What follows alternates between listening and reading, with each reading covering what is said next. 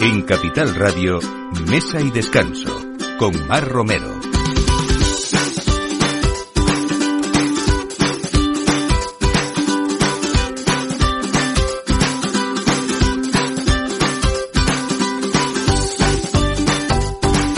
Buenos días, estrenamos mes de octubre en este espacio de mesa y descanso que cada domingo intentamos eh, traerles pues lo mejor de la gastronomía sobre todo viajar también muchísimas veces a través de el vino y siempre está presente en esta mesa y esperamos que en la suya también en este aperitivo que seguramente tienen.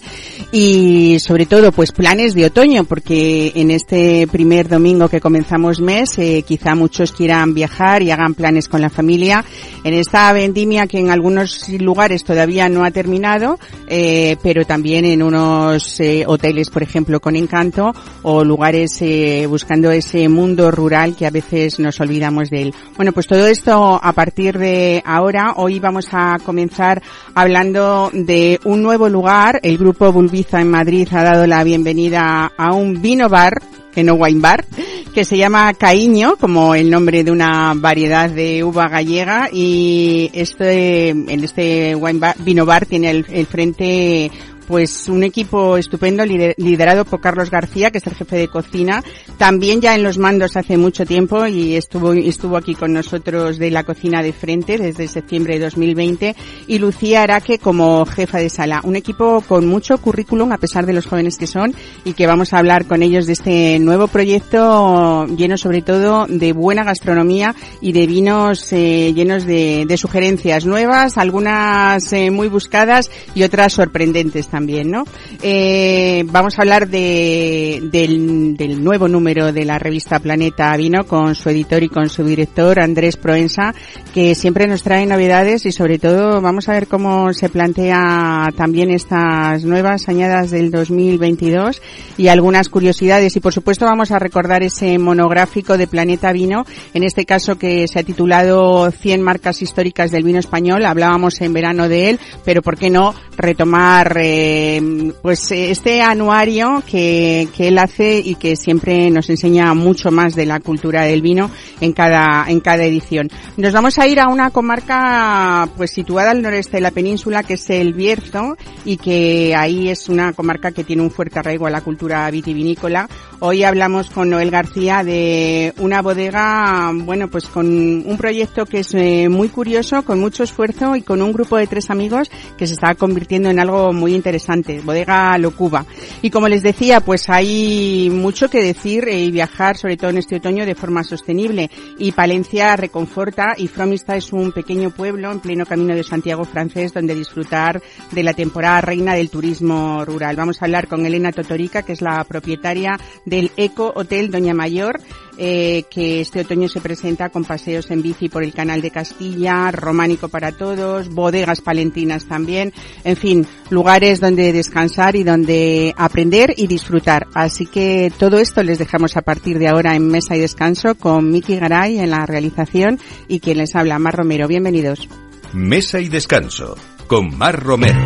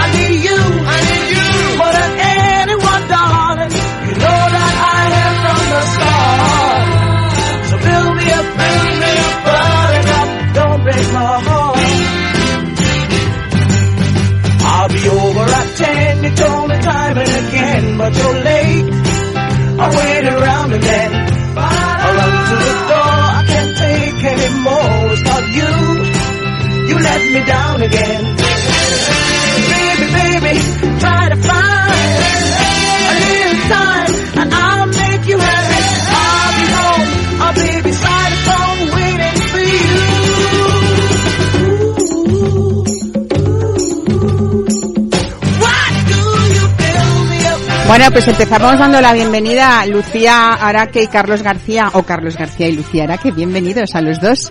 Muchas gracias. Bueno, lo primero, enhorabuena, ¿no? Por una apertura que no ha sido ahora mismo, que fue hace unas semanas, algún mes también, pero queríais que rodara eh, este nuevo proyecto que está dentro del grupo Bulbiza, en toda esa parte del retiro madrileño. Eh, vamos a empezar un poco contando si os parece eh, algo vuestro, ¿no? Porque en el caso de Lucía, Lucía era que llegó al mundo del vino, decís que por casualidad, ¿no? Porque empezaba, pensabas en emprender una carrera biosanitaria, pero la enología se cruzó en tu camino. Se cruzó.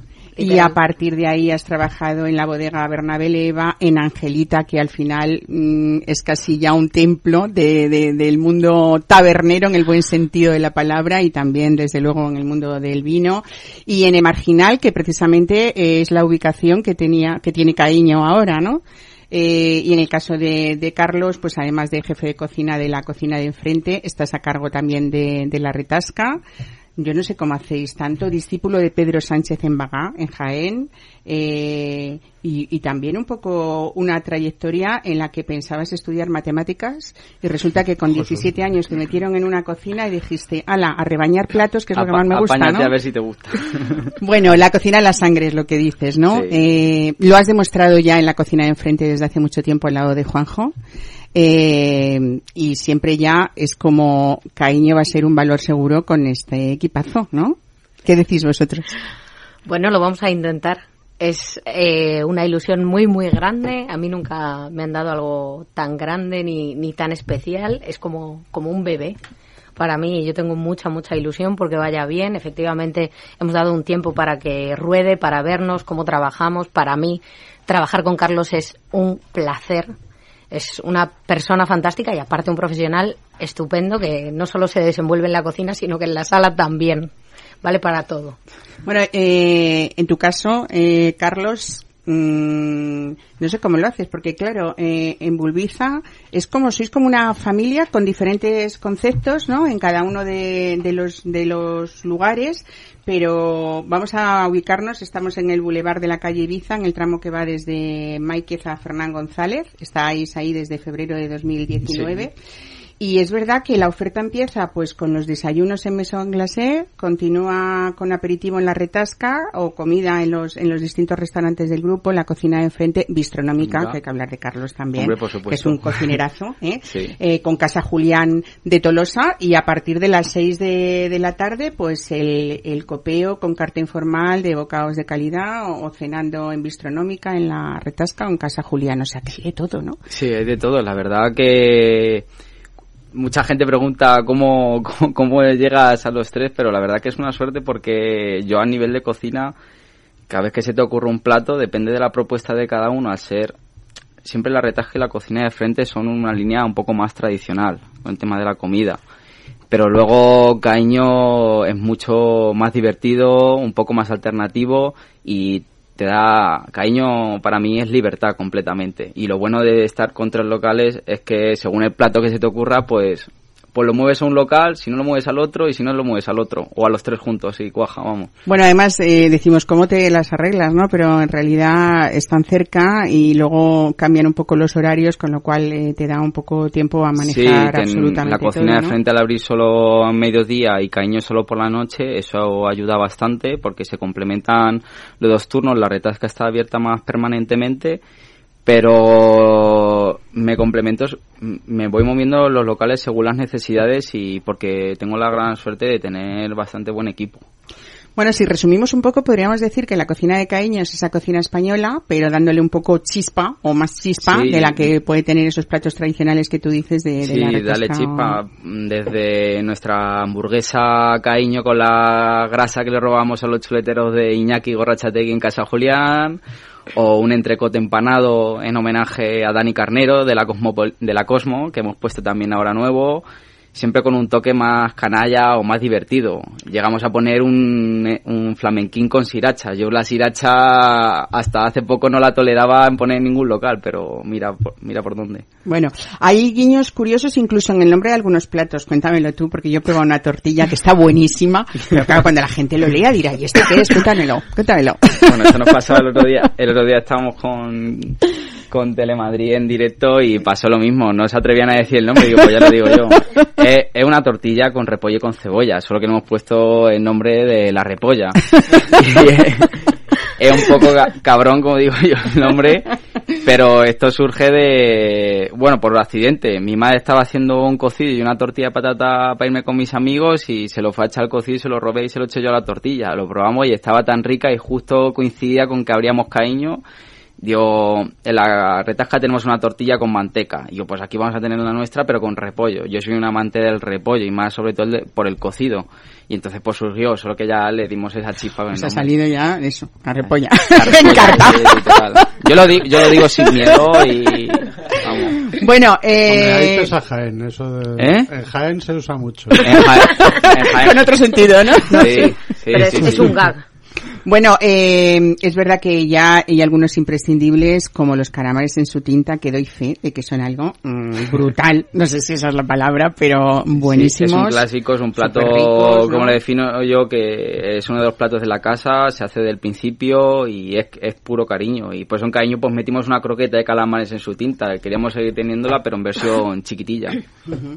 Bueno, eh, en el mundo del vino, la, la bodega de Caíño también hay una carta extensa con mil y una referencias eh, y además mm, yo creo que hay algo muy importante, Lucía, que es querer acercar el mundo del vino a la gente que vaya allí a tomar algo, a divertirse, pero también a conocer, ¿no? Y vais a contar con una exclusiva agenda de catas abiertas al público, Galicia diferente, un recorrido por las montañas de Gredos, el Jerez, en fin, que además tú eres un amante del Jerez, por lo que he visto. Absolutamente. Pues cuéntame un poco cómo va todo este camino. Eh, pues el tema de, de la agenda, sí, empezamos, bueno, Hemos empezado el jueves pasado con una cata de, Galicia, con eh, una ex compañera en varios sitios, además, y eh, pues la idea es un poco pues lo que decimos acercar el vino a la gente. A mí cuando me propusieron esta esta propuesta lo que más me llamó la atención porque es lo que más me gusta de mi profesión es eh, comunicar poder contarle a la gente poder decirles lo que sé sin remilgamientos y que la gente pues que, que disfrute del vino, que venga a conocer. En ese aspecto también he visto bastantes cambios desde que he vuelto, porque eso, lo que tú decías, trabaja en el marginal y con respecto al público hay como una, un, un desarrollo en la mentalidad de la gente bastante positivo. Ya estamos mucho más abiertos, ya sabemos que hay vino para todo el público y de todas las, las zonas y las formas. Y eh, eso para mí es, casi lo mejor porque me gusta mucho hablar y, vender todo el vino. Y el tema de, de la carta, pues eso, intentamos que haya bastante rotación tanto en la de botellas como en la de copas para que todo el mundo tenga variedad. En algunas de estas citas que van a tener, si no me equivoco, lugar los jueves alternos, ¿no? Vais a contar además, eh, pues en ocasiones con enólogos, con sumilleres, con bodegas invitadas. Eh, hay títulos eh, muy sugerentes como Los orígenes sorprendentes de nuestro país o de Alsacia hasta el Languedoc o por ejemplo que en Italia no solo hay Nebbiolo, ¿no? Sino que hay muchas, muchas más cosas, ¿no? bueno, además de, hay muchas más cosas además de las catas de vino en Caíño. Por cierto, ¿por qué Caíño y no otra variedad, otro nombre? Contadme. Yo creo que eh, va un poco en, en referencia a nuestro gusto. Nosotros eh, tenemos que decirlo que tenemos una gran afición por los vinos gallegos, pues eso ya lo demostramos el jueves porque creíamos que, que la cata de inicio debía ser algo pues como, como el estandarte de la casa y luego fue un poco también eh, experiencia un poco personal de, de Carmen también y para nosotros, pues eso, mucha gente, pues eso, cariño sin R, estamos en cariño, cariño sin R. No, no tiene nada que ver, pero bueno, si la gente... Bueno, a veces escribes cariño y te sale cariño en el corrector. en el corrector suele Generalmente. Sí sí, pero vamos, y además es también, creo que representa bastante también la, la variedad que puedes encontrar, porque cariño aunque, aunque generalmente solo se conozca como una uva, son varias. Y también hay blanca. Hay caño blanca, caño, tinta, caño longo, caño redondo, hay varias. Entonces creo que también, sin quererlo, hemos encontrado también un poco el, el nombre de la variedad. Bueno, habéis pensado en todo. Eh, hay que decir que Caíño está abierto normalmente a partir de las 6 de la tarde, ¿no? Por la mañana no se abre ningún día de la semana, ¿no? Exacto. Eh, y entonces habéis redondeado una oferta con actuaciones de música en directo. Va a haber muchas sorpresas también, ¿no? Y me imagino que hay una web para irnos un poco enterando de, de todo lo que pensáis hacer, ¿no? Sí, allí hemos, en nuestra página web y tanto en las redes sociales, vamos a ir subiendo todos los eventos que tengamos para que la gente pues esté al día y pueda apuntarse y venir. Lo que queremos simplemente es que la gente venga a pasárselo bien, a reunirse y que se, y gente se ría, escuche buena música. No tenemos otro fin nada más que que la gente disfrute con nosotros y nosotros de ellos. Y que rebañe el plato también. ¿no? Obviamente, es muy importante. bien, bien, el eslogan lo dice, una de nuestras frases de cariño es moja pan y bebe vino. Así es. Yo solo tengo, si me haría un tatuaje me tatuaría eso sin duda, no tengo ninguno, pero es un poco la esencia. Bueno, una carta, vuelvo al tema del vino, eh, Lucía, porque es una carta cambiante que es muy extensa y está fenomenal que se vaya renovando, pero luego hay una oferta por copas muy, muy interesante y también bastante extensa, ¿no? Sí. Sí, ahora mismo en carta pues creo que tenemos eh, 15 referencias por, por copa, pero bueno, eso, como siempre hay movimiento y se va pidiendo más vino, pues eh, hay siempre alguna cosa fuera de carta. Lo que te digo, también eh, la gente te, ya, ya no te señala tanto la, la pantalla o la carta de copas. Quiero esto, ya no, ya. Oye, ¿y esto qué es? ¿Y qué hay aquí? Entonces sí, hay una carta extensa y bastante variada de, de referencias, con orígenes bastante poco comunes y los orígenes comunes con referencias un poco diferentes de estilo. Ir de tu mano es sensacional, pero además es que tú a veces haces propuestas de medias copas para alguien que tenga curiosidad y pueda decir, oye, que no voy a salir de aquí beodo, ¿no? Exacto. que pueda probar más cosas, ¿no? En una sola tarde. O sea, haciendo referencia un poco a de dónde vengo, que, que, es Angelita, el último sitio donde yo he estado, eh, allí se hacen medias copas y hay eh, un menú con maridaje y entonces yo he aprendido que mucha gente, pues eso, quiere no salir borracho perdido y poder beberse pues cuatro o cinco vinos, uno con cada plato para ver pues la experiencia un poco del, del maridaje y de cómo se pueden combinar los, los vinos con diferentes comidas, con diferentes platos. Y entonces me parece una propuesta muy interesante porque así la gente pues eso, cuanto más pruebas más eh, sabes lo que te gusta y lo que no. Carlos, supongo que como Lucía en el caso de los vinos, tú irás eh, proponiendo platos diferentes. Ya hemos dicho que uno no se puede perder la tortilla de repollo, no voy a repetirlo, eh, que no se puede perder eh, tampoco desde luego, desde mi punto de vista, esas croquetas, que yo no soy nada croquetera, creo que te lo dije el otro día, pero son espectaculares, de verdad, las de las de, calamares, en su tinta. por cierto, hay detalles muy cuidados como esa máquina italiana, con la Berkel, mm, la cortando ahí esa mortadela maravillosa, ¿no? Y esos embutidos estupendos. Y bueno, yo creo que es eso, ¿no? Un poco, por supuesto, esa ilusión que traéis, esas ganas de hacer bien las cosas. Es eso lo que nos lo facilita. Lucía dice 15 referencias por vino por copa, pero es mentira. Yo doy los servicios con ella y hay más de 20 a veces y digo, Lucía, digo, esto no... No, no, no, porque en el sentido que nos pasa y nos da esa adrenalina y, eso da, da lugar a que no tengamos límite, tanto Lucía con el tema del vino por copas, porque dice, mira, voy a abrir esta botella y la ponemos por copas hoy que va a estar divertido. Y con la comida igual.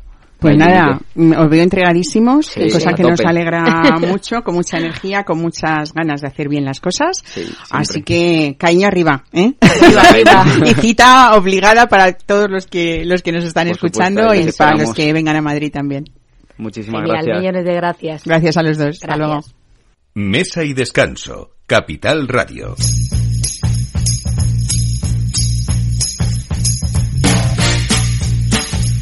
I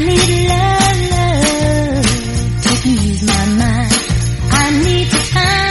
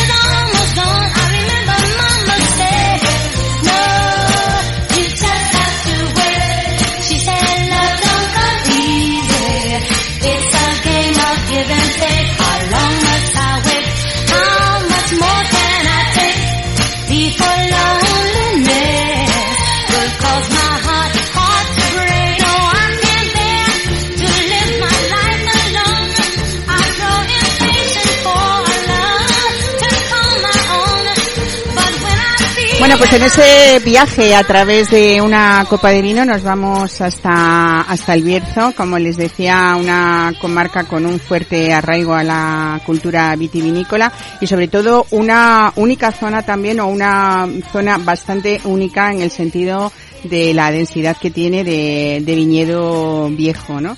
Eh, Noel García Lagrené, bienvenido, buenos días. Buenos días, Mar, muchas gracias. Bueno, una aventura que empieza con el reencuentro de tres amigos, que eres tú, Noel, eh, Jaime, Jaime Álvarez Fernández, que es el vinificador y viticultor de, de Locuba. Correcto. Y David, ¿no? Así es, así es, sí. Eh, Jaime, Jaime y yo tenemos una amistad desde que éramos chavales y eh, él eh, se puso a hacer vino ya hace 16 años. Eh, de hecho, en nuestra boda eh, me regaló el vino y lo puso él y gustó mucho. Eso fue en 2015. Y a partir de ahí, pues él trabajó en muchas bodegas durante todos estos años, pero nunca llegó a un sitio donde podía hacer el vino que él quería de verdad, que era un vino mucho más auténtico, sin recetas, o sea, un vino eh, donde no se usan eh, levaduras eh, químicas y un vino lo más auténtico posible.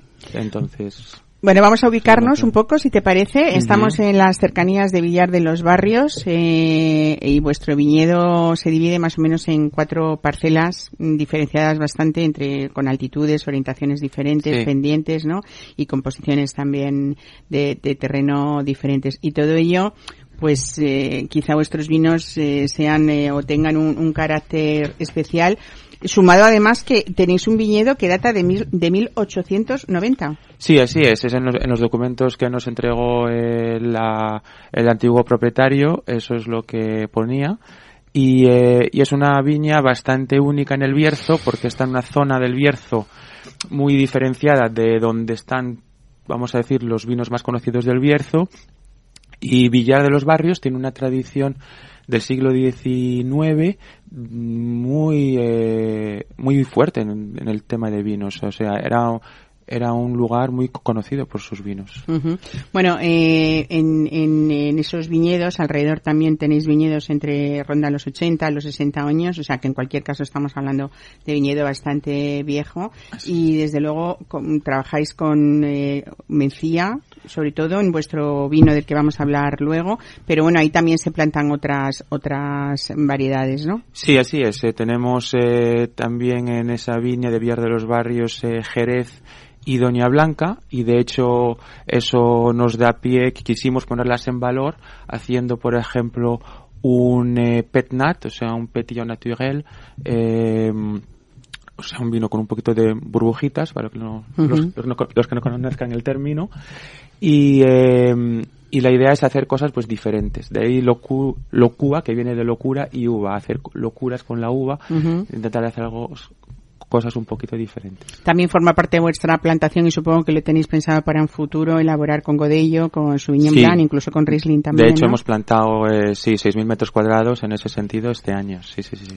Bueno, eh, yo creo que, hay una manera de vinificación muy delicada que vosotros entendéis que tiene que, ser así. Partís de, un sistema de cultivo que sigue sobre todo los principios de la agricultura biodinámica y la permacultura. Cuéntanos qué es esto para quien nos esté escuchando, eh, porque no son conceptos fáciles ¿no? Eh, de entender.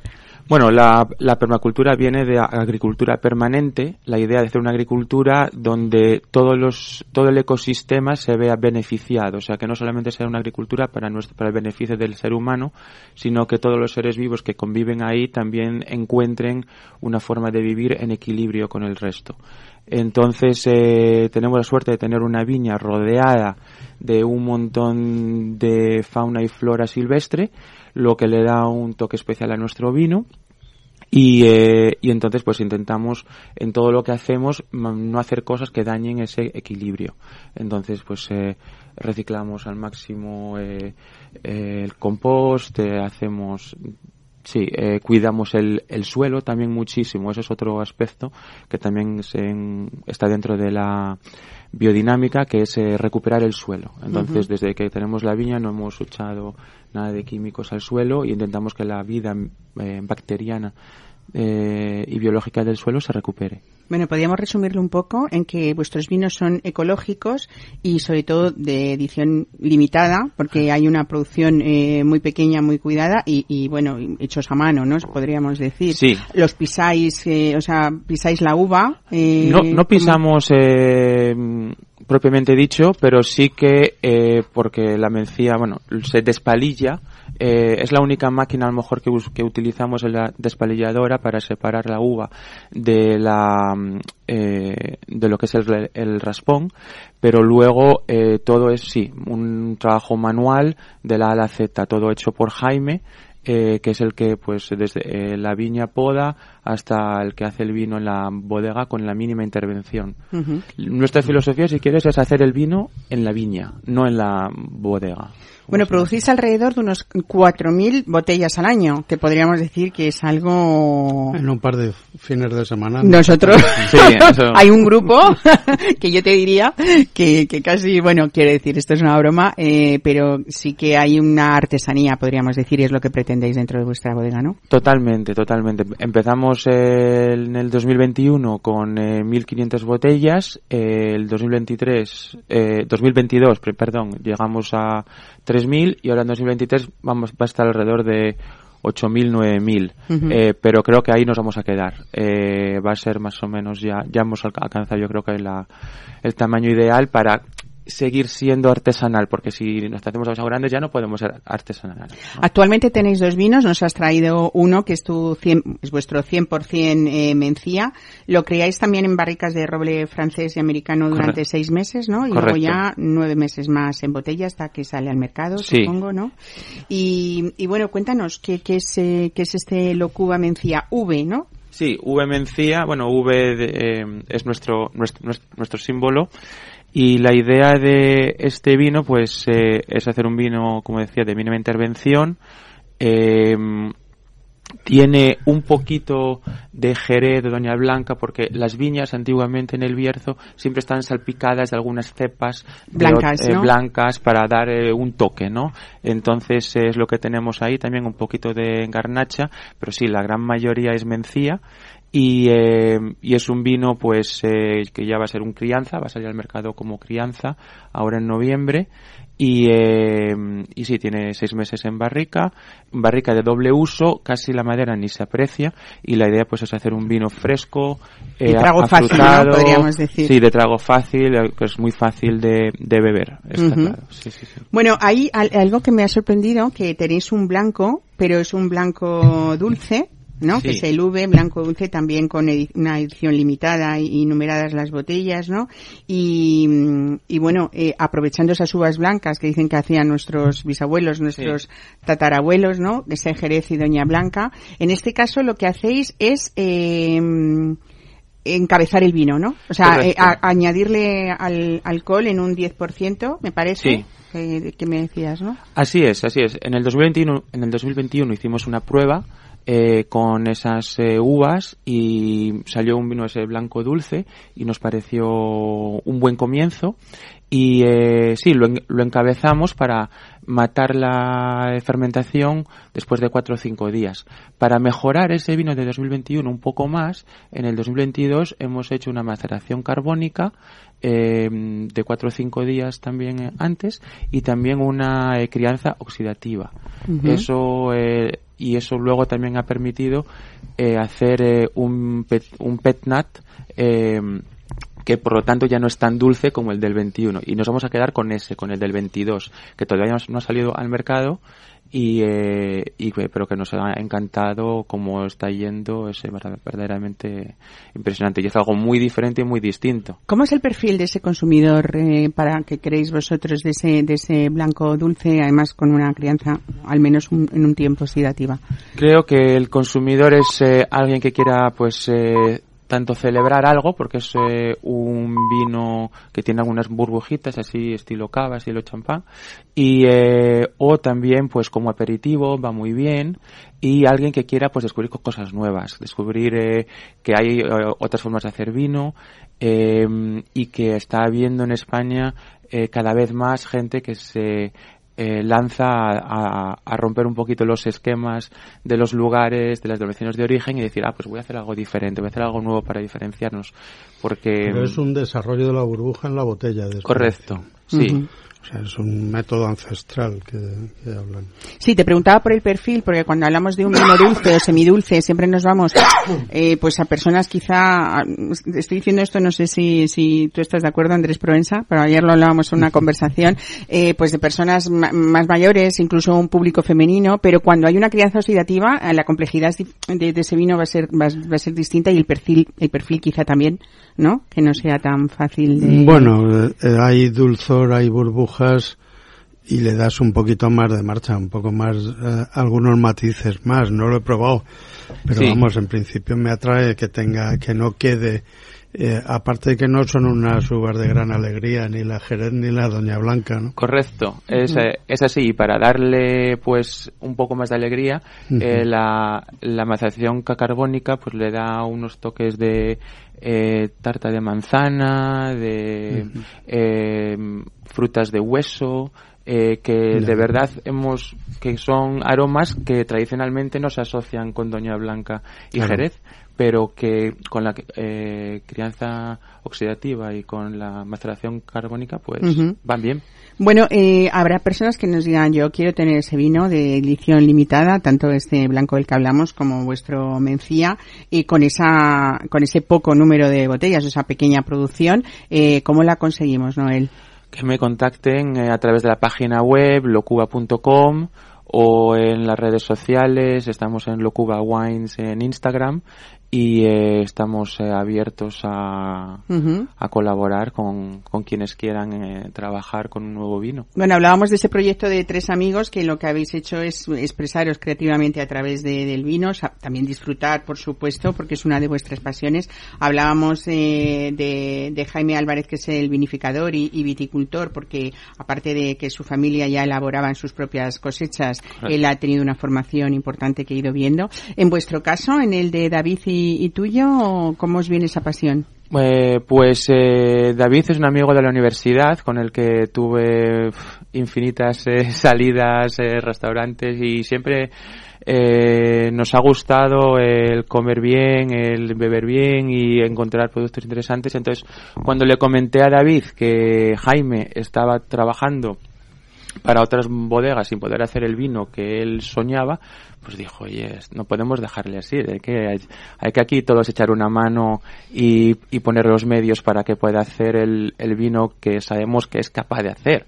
Entonces eh, nos pusimos a manos a la obra los tres y dijimos, venga, vamos a hacia adelante y vamos a, a hacer realidad es- este sueño. Qué bueno, bueno, pues enhorabuena, sobre todo por ese proyecto y también la ilusión, que es lo que nos mueve muchas Sí. veces a hacer entrevistas a- aquí.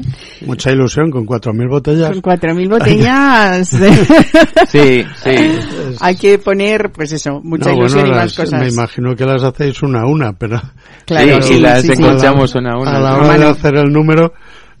Bueno, 4.000 seguro que se dedican a otras cosas también, ¿no? Sí, Para poder gestionar todo claro, eso, ¿no? Claro, Hay que tener em, un sobre apoyo todo ahí. ahora que estamos empezando. Claro, Claro, claro que sí. Bueno, eh, hablamos siempre de gastronomía. Em, ya no, mm, todavía está haciendo unos días muy de calor, pero de repente nos va a venir eh, ese tiempo de otoño. Se me ocurre así a bote pronto hab- hablar de, de, de- de- hablando del Bierzo de un buen botillo, que es con lo que yo a veces a lo mejor me tomaría este vino. Y tú, Provenza, que con qué acompañamos al Ahí de hay Locuba? unas carnes rojas estupendas. Y luego hay un paisaje que yo me pierdo siempre porque yo es- escribo la guía en esta época y que es la que más me gusta eh, en, en cuanto a pasear el campo. Desde luego. Con esos colores, esa es más bonita que la primavera y sin alergia. Mucho Una más bonito el otoño, sobre todo hablando de vino y de, y, y de, y de paisajes del vino, el otoño que... No hay pólenes que me ataquen. Oye, y además agradecerte que vienes, que has salido de tu choza soriana en la que te encierras para terminar esa guía de Proensa. Eh, Por ti, Gracias. directora. Gracias. Acab- ¿Acabas pronto o no? Bueno, ya sale al mercado No. en noviembre, o sea que No, todavía queda un poquito, ¿no? No, escribo durante todo el mes de octubre. Ujú. Luego cambio el chip, hago la revista de diciembre. Luego saco las dos a la vez, la revista de diciembre y la guía, y huyo. Bueno, Y pues ya contigo vamos a hablar ahora de, de la de octubre para que quien quiera tenerla en las manos eh, sale ha salido ya este Planeta Vino justo esta esta semana de- del mes de Ayer. octubre. Ayer salió y vamos a hablar pues de esos temas que tocas en este número como la garnacha de Navarra o las variedades ancestrales o todos esos colaboradores en los que siempre nos hacen saber más. En ese apartado de Pepe Hidalgo de Saber Más nos habla de la saga de la filosera. No sabía que la filosera, ese insecto, tenía saga. Bueno, la saga, eh, la palabra realmente significa la historia. La saga La es una historia, claro. no es una No, dinastía. no es una dinastía. Entonces la, la filoxera incordia mucho a lo largo de, de medio, más de medio siglo y Pepe lo cuenta estupendamente. Bueno, un proceso, como dices, que se prolongó durante décadas, pero que gracias a él, si hay que darle algo las gracias, fue también esa modernización en el mundo del vino en Europa y, por supuesto, en España, ¿no? También, y esto a los que os gusta un cierto estilo de vino os gusta menos, eh, también hay una cierta estandarización de los sistemas de elaboración, aunque en los rincones eh, se guardan también los sistemas más clásicos, ¿no? Con lo cual eh, hicieron un tipo de vino con mucha aceptación y de ahí han nacido muchas zonas actuales, eh, pero se abrió también el- la paleta y tenemos donde elegir un vino de maceración carbónica que es un sistema Muy- ancestral, es muy antiguo y luego vino la- el despalillado que viene con los franceses eh, con la, la lucha contra la filoxera. La filoxera y los, y los hongos hicieron, mm, dieron muchos dolores de cabeza, pero también ayudaron a que mejorasen mucho los sistemas de elaboración y de, y de Bueno, pues vamos a hablar de esto y de otros temas contigo, así que te invito también, Noel, a que participes en, bueno, estas mm, grandes eh, noticias que a veces nos trae Andrés y sobre todo cómo él recaba en la historia eh, y vamos a hablar también de esas 100 marcas históricas de este último monográfico Y de literatura, que ha dado poquito. que ha dado mucho mucho trabajo, ¿no? A pesar de que hay muchas marcas históricas, pero en este caso Ha sido dado una trabajo, pesadilla. una pesadilla. Vamos a hablar mejor de logros que de pesadillas. Mesa y descanso con Mar Romero.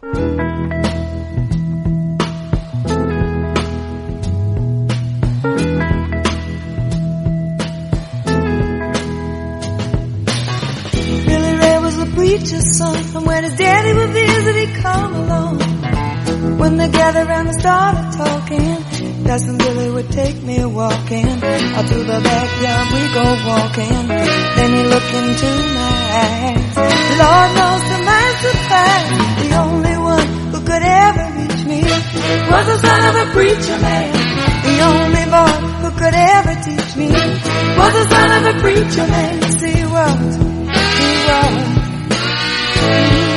Bueno, si algo tiene la revista Planeta Vino que a mí me gusta mucho, por supuesto son temas eh, siempre no solamente de historia, sino de novedades y luego hay un staff magnífico que hay que decir en el que Andrés Proensa se ha dedicado muchas veces a rescatar grandes plumas, podríamos decir, de este país. A veces algunos que se jubilan y hay que dejar que esa esencia que han desarrollado durante toda su vida, eh, Andrés eh, se lo trae para acá, para, para, para la revista y otras veces, eh, bueno, pues con, con secciones nuevas y en este caso, para este estreno de octubre, hablamos de una sección nueva en Planeta Vino, eh, Andrés, que hablas de lo que va a ser Pluma de Ganso rescatando a ese gran periodista que ha sido siempre y que sigue siendo Miguel Ángel Rincón, que se nos fue de Madrid hace mucho tiempo para irse a Barcelona y casi... 11 o 12 años. Ya 12 años, sí. Y, y bueno, se dedicó un poco a, a vender y a, y a promocionar literatura infantil, así está él. Eh, pero tú has dicho, te quiero volver a por lo menos que te comprometas Yo lo he un poquito, mantenido, ¿no? incluso con amenaza física.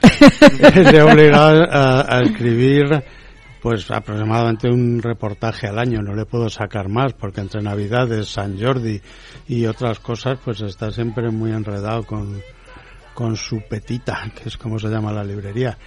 Y ahora, bueno, él me decía, ya no puedo escribir más porque estoy un poco desconectado del mundo del vino, no está en la última.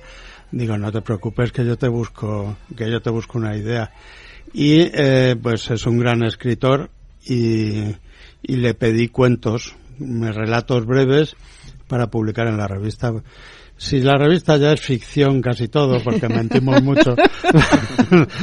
No digas eso, que Ahora lo confesamos. no, es un- son relatos y, y yo no sé si muy divertidos, pero bueno, no olvidemos que Poe también es, eh, publicó en periódicos, ¿no? Eh, me gusta, es una tradición muy antigua del, del periodismo del siglo XIX, publicar eh, poemas, relatos, cuentos y hasta novelas por entregas en, en periódicos o en revistas. Y entonces nos hemos metido a ello para quitarle un poquito de hierro. Ten en cuenta, en esta revista hay una crónica de cuatro páginas contando la, la problemática compleja que tiene Rioja en este momento, que le sobra vino. Eh, en fin, luego tenemos la cata de las garnachas de Navarra. Hay un reportaje amplio sobre esas variedades de uva que están en rincones en las zonas eh, que por la filoxera o por su escasa rentabilidad o por su sensibilidad ante el mildio o el oidio, pues los agricultores las dejaron en un rincón y ahora se están recuperando, se están rescatando del olvido. Pues frente a todo eso, que es un poco para frikis como yo, pues ponemos un cuentecito. Muy bien. Bueno, podemos decir que Planeta Vino tiene esa versatilidad, ¿no? Que es eh, el hecho de que hay muchas personas que se dedican al vino o técnicos o, o temas que sí que pueden interesar a unas personas eh, más eh, en estos mm, temas especializados, ¿no? Y también es una revista en la que se aprende mucho la persona que simplemente es un aficionado y que se dedica o quiere disfrutar del vino dependiendo de los consejos de Andrés Proenza y de sus Eso es- colaboradores, eso ha sido, tú lo sabes bien. Yo lo sé bien Eso como lectora, como una- colaboradora. Una obsesión mía, que escribir para todo el mundo, ¿no? Que sea que sea divertido. Y yo, bueno, pues siempre les digo a los técnicos, oye, lo tienes, me lo tienes que contar que lo entienda. Y lo que es más difícil todavía que yo sea capaz de contarlo y que esté bien. Pero nos gustan las historias. Nuestro trabajo es contar historias. Mira el monográfico, que Ahí son va, ahí va. 100 marcas. Allí va yo. y contamos un poco la creación, el trayecto, un poco la, la Nos biografía hablabas eh, por teléfono en cuando salió, eh, hace nada, en el, eh, estrenando el Sí, verano, cárcel, mitad del verano, estabas en tu choza soriana, digo yo, escribiendo como... Y bueno, volvemos un poco a retomar este tema porque me parece que es súper interesante y es una, un trabajo que haces eh, y que sale una vez al año, eh, pero lleva detrás eh, pues muchos meses, eso, de, de, de, de documentación, Bueno, este de, no es re- mío, de ¿eh? recabar, de... La revista como el monográfico es de equipo, es, hay una redacción y que a veces no quieren ni repetir y me dicen que haga el monográfico tu tía Juana porque es, es complicado las bodegas les cuesta hay que buscar datos hay que eh, sobre todo en este pues han tenido que buscar en archivo para mandarnos una imagen para darnos un dato que fuera verdad. Y, y todo esto. Y Bueno. ha sido un poco complicado. Y todo va pues son 100 historias 100 pildoritas que se leen con facilidad que no tienen por qué ser Esto es lo mejor de tus monográficos, que uno puede coger, eh, y no es un libro que tengas que leerte de principio a fin, sino que uno puede abrir eh, por cualquier página y en realidad en cada historia que tú cuentas, eh, dependiendo del tema que has expuesto en cada uno de los monográficos que has ido haciendo, eh, es mm, pues un par de páginas, eh, dos o tres páginas, que uno se queda con la esencia de cada cosa, ¿no? Me gusta y siempre mirar buscas atrás. 100, el número 100. Eh, dime ejemplos de monográficos de Es 100, es el hilo conductor 100 pues marcas históricas, 100 Eh, nombres... 100, 100 nombres históricos. Bueno, lo- los personajes ya he agotado, porque hicimos los históricos, digamos, los muertos. Luego los creadores eh, consagrados, que algunos se me han muerto por el camino, otros 100, y luego 100 para el futuro, que ya eran 100 para el futuro. los juveniles. Que ahí están, pues los eso. imberbes estos que se ponen- que hacen cosas muy bonitas a veces, Estos ¿no? nuevos raros. Claro. Bueno, eh, pues eso, es una manera de irte introduciendo en el mundo del vino para quien quiera, de una manera muy divertida, Bueno, muy cómoda. uno que es el vino en 100 palabras. Ese es el que yo me re- Que estaba es ahora mismo, lo tenía en 100 mente. palabras, estaba diciendo montón. 100 nombres, pero no eran 100 nombres, era el vino en 100, palabra- en 100 Son 100 palabras. conceptos que decimos Sí. lo que es la filoxera, por ejemplo, lo que es el alcohol, lo que es la viña, lo que es Sí, el, es el un- terroir o terruño, en fin, y contamos, bueno, digamos que son conceptos para para, Para que bueno, cuando uno para lea- con alguna propiedad. Sí. Claro, y que cuando uno lea también sepamos de qué hablan cuando uno es un viñerón o cuando O alguien sea que es un- una, es una labor de educación eh, también Bueno, un es la- poquito, ¿no? para eso me pagan tanto. Aquí está el profe- el profesor. Bueno, lo del número Está 100 lo digo bien. porque también es algo que marca y diferencia sobre el resto de guías eh, europeas y españolas, en este caso. eh, no El número de octubre más. es el 110. El número de octubre es el 110, no, pero me refería ahora a la guía Proensa que saldrá próximamente, supongo que en noviembre, ¿no? Si no me equivoco. Si no me he suicidado antes, sí. y sí que es la única guía española que yo sepa que da 100 a un No, fui, fui el primero. Ahora hay más. Muy criticado por ello. Eh, la guía Peñín ha dado 100. Ah, sí. Sí. Creí que era y, el- y la guía de, de ay ahora no me acuerdo cómo se llama eh, han dado cienes la guía de la semana vitivinícola también los únicos que todavía pero caerán se rinden son la guía gourmet Sí, quedan 99. Que dicen pero que no. nada es Nada es perfecto. perfecto. Y tú tienes tu teoría de que en el- cada momento sí que existe la perfección, aunque luego en años posteriores se Vamos, superen, ¿no? Yo siempre cuento lo mismo y además me repito mucho, pero da igual, lo cuento otra vez. Eh, Nadia Comaneci llevó por un ejercicio un 100 en los Juegos Olímpicos de Montreal.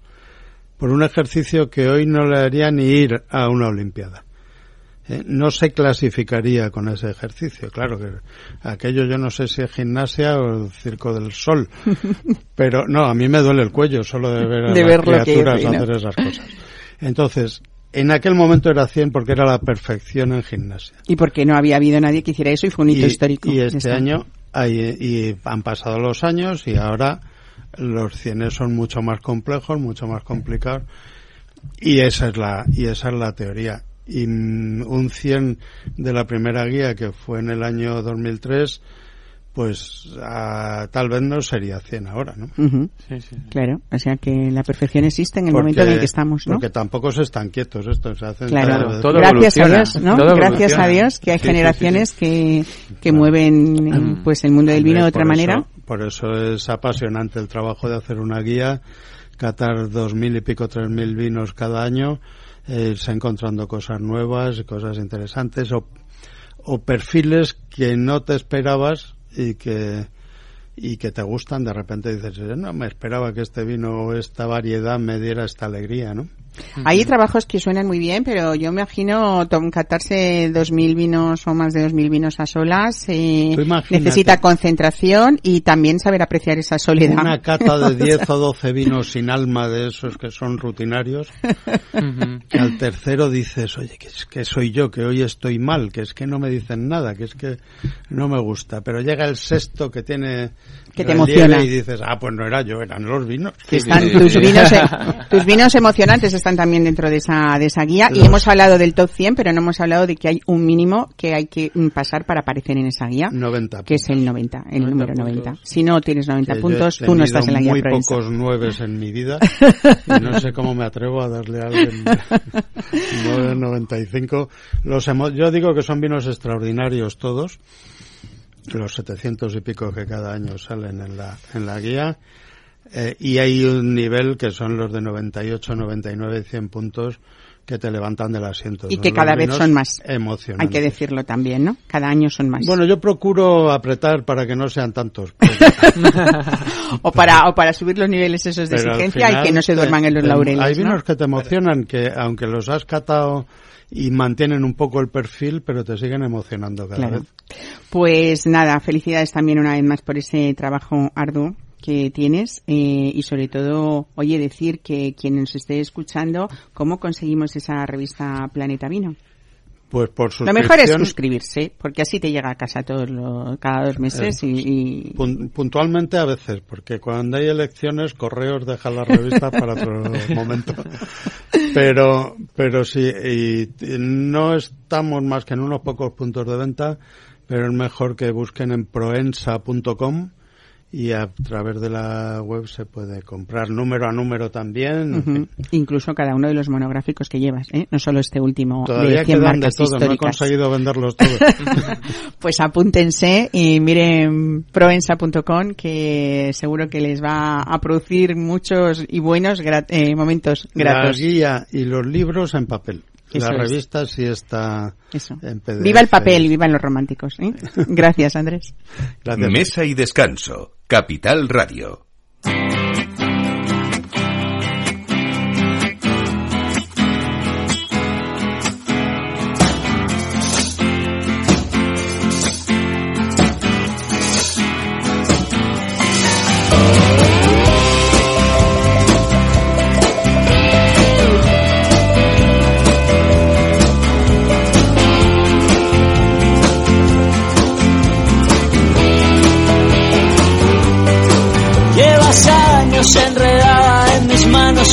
Pelo, en mi cabeza y no puedo más. No puedo más. Debería estar cansado de tus manos, de tu Bueno, pues hablamos ahora del placer de viajar de forma sostenible. El Ecotel Doña Mayor nació en 2012 como un proyecto personal de las hermanas Elena y Lorea Totorica. Ellas son dos amantes de la naturaleza que llevan la sostenibilidad por bandera y su propósito es, pues, sobre todo compartir conocimiento, transmitir esa pasión que les genera trabajar en uno de los lugares con más riqueza natural, cultural y gastronómica de Castilla y León. Elena Totorica, buenos días, bienvenida a Mesa y Descanso. Hola, buenos días, Mar. Bueno, estamos en pleno otoño ya, ya ha llegado, aunque nos parecía mentira, ¿eh? y tenemos ahí, yo creo que Palencia siempre reconforta, pero Fromista, que es donde estáis, en ese pequeño pueblo en pleno camino de Santiago francés, hay mucho donde disfrutar también de esta temporada reina del turismo rural y de la gastronomía, ¿eh? porque otoño quizás sea la época y la temporada más rica cuando hablamos de, de producto gastronómico y de cocina también, ¿no? Sí, eso es. El verano ha pasado volando y nada, ya estamos en la temporada de otoño, así que hemos preparado desde aquí una agenda para que nadie se pierda todo lo que hay por descubrir en la provincia. Bueno, a mí una de las cosas que voy- por la que voy a empezar, porque siempre hay que mirar al cielo, ¿no? Para muchas cosas, es que vosotras sois dos grandes apasionadas y defensoras de ese cielo nocturno y promovéis actividades para ver las estrellas siempre que el cielo lo, lo permita, ¿no? Eh, vuestro hotel forma parte de la Fundación Starlight, donde estáis certificadas y además habéis eh, recibido un reconocimiento en la categoría del mejor establecimiento Starlight 2021, ¿no? Sí, eso es. Y lo que hacemos es cuando hay algún evento especial, como por ejemplo el 28 de octubre, salimos a ver las estrellas. En este caso es un día de luna llena y hay un pequeño eclipse lunar. Entonces vamos a salir a, observarlo y aprender un poquito sobre eclipses. Pues nada, ya saben, apúntense el 28 de octubre, esperando esa luna llena desde un lugar precioso. Porque, Elena, ¿cómo es ese programa eh, que habéis eh, intentado, bueno, lo vamos a intentar resumir, pero habéis eh, preparado para este otoño? Porque desde visitas a bodegas palentinas, también salidas a identificar setas, por ejemplo, incluso talleres de cosmética natural y acuarela, y para todos los gustos y supongo que también para todas las edades, ¿no?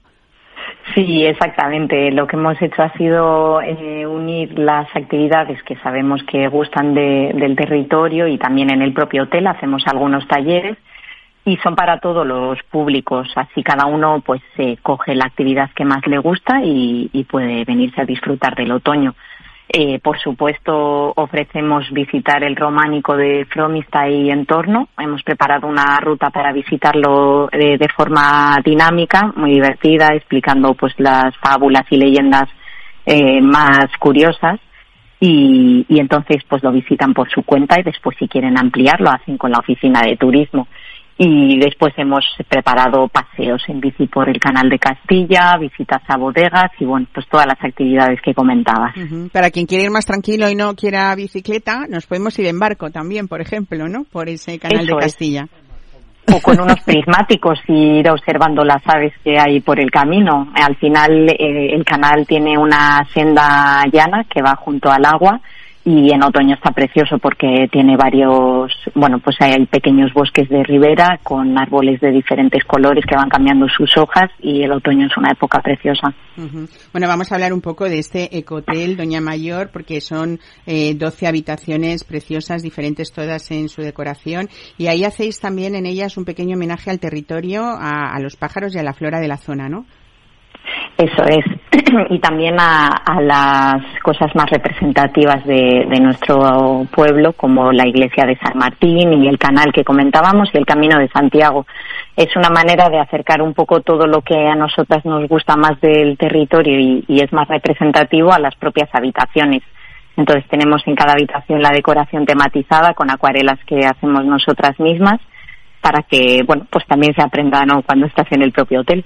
Bueno, estamos ya cerca de la hora de la comida y casi estamos en pleno picoteo y hay que hablar también que ahí tenéis un kiosco que funciona las 24 horas del día para que los clientes puedan picar y disfrutar, por ejemplo, de un queso de oveja palentino de un bizcocho casero del día, ¿no? Los desayunos también hay que decir que son, pues eso, de tranquilidad y de paz, que es lo que uno quiere hacer y respirar cuando, cuando sale de, de la ciudad, ¿no?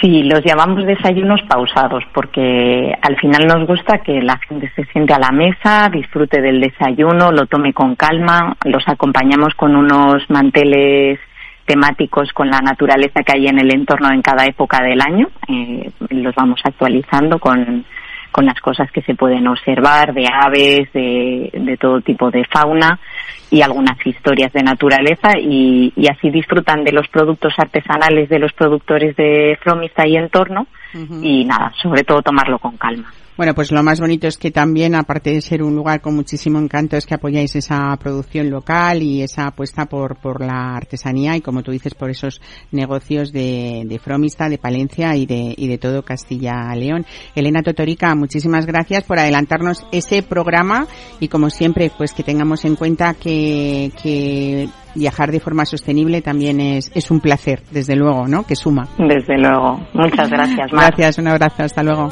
Hasta luego. A ningún lugar no puedo vivir sin ti. No hay manera. Bueno, pues aquí les dejamos en este domingo que esperamos que disfruten de lo que queda de tarde, que por supuesto coman bien y beban muy bien en compañía y con responsabilidad siempre, como, bueno, pues como en este caso hace Andrés Proensa y Noel García, ¿no? Que disfrutamos del vino, eh, y yo también me incluyo, ¿eh? Eh, no sé, muchísimas gracias por estar hoy con nosotros. Nosotros hemos disfrutado de este V de Locuba, Noel. Muchísimas gracias un por placer, traérnoslo. Un ¿eh? placer. Y, y, hoy tú y yo tenemos cita gastronómica, Andrés Provenza, me tenemos, parece, ¿no? Tenemos que salir corriendo. pues venga, hasta el domingo que domingo. viene. Disfruten y sean felices.